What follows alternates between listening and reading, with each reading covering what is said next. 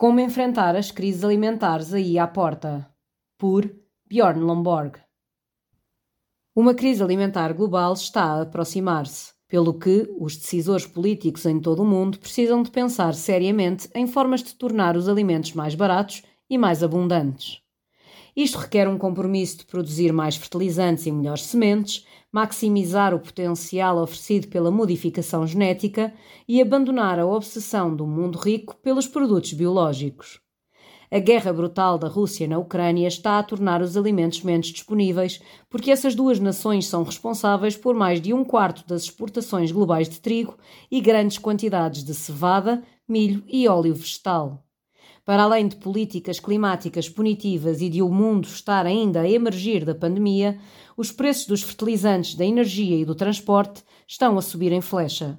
E os preços dos alimentos subiram 61% nos últimos dois anos. A guerra expôs algumas verdades duras. Uma delas é que a Europa, que se retrata como pioneira da energia verde, está altamente dependente do gás russo, especialmente quando o sol não brilha ou o vento não sopra. A guerra reafirmou a realidade básica de que os combustíveis fósseis continuam a ser cruciais para a grande maioria das necessidades globais. E a crise alimentar emergente revela agora outra dura verdade. A agricultura biológica não consegue alimentar o mundo e pode mesmo agravar crises futuras. Durante muito tempo foi uma simples moda para os 1% mais ricos mas os ambientalistas têm vindo a difundir cada vez mais a ideia sedutora de que a agricultura biológica pode acabar com a fome.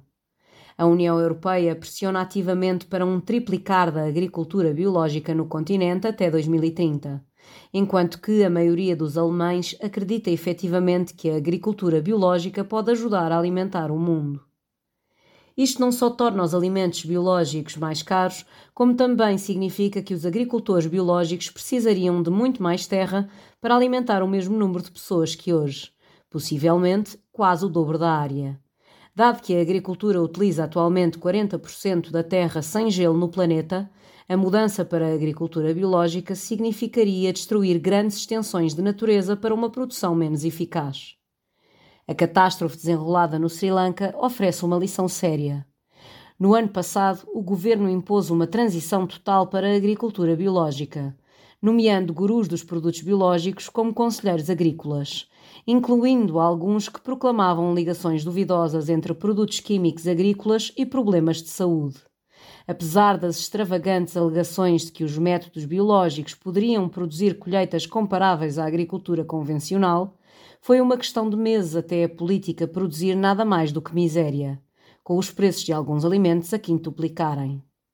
O Sri Lanka foi durante décadas autossuficiente na produção de arroz, mas agora viu-se tragicamente forçado a importar arroz no valor de 450 milhões de dólares.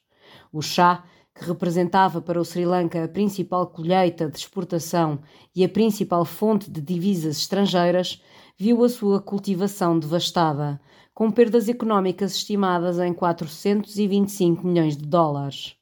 Antes de o país entrar nesta espiral de violência e demissões, o governo foi forçado a oferecer 200 milhões de dólares em compensações aos agricultores e 149 milhões em subsídios.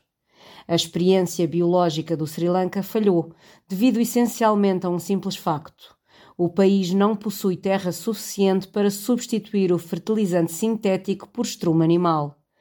Para transitar para a agricultura biológica e manter a produção, precisaria de 5 a 7 vezes mais estrumo do que possui hoje em dia. Os fertilizantes sintéticos, na sua maioria feitos com gás natural, são um milagre moderno crucial para alimentar o mundo. Em grande parte, graças a estes fertilizantes, a produção agrícola triplicou no último meio século, enquanto a população humana duplicou.